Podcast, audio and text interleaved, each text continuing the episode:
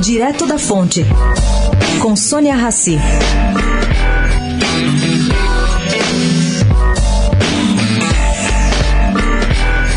Desta vez, o ministro Paulo Guedes não passou recibo do seu profundo aborrecimento com o apoio do colega Paulo Marinho à proposta heterodoxa militar. Bom, pelo que eu apurei, o ministro foi direto conversar com o general Braga Neto, explicando como o plano para o Brasil se limitaria a jogar fora todo o esforço fiscal feito até hoje.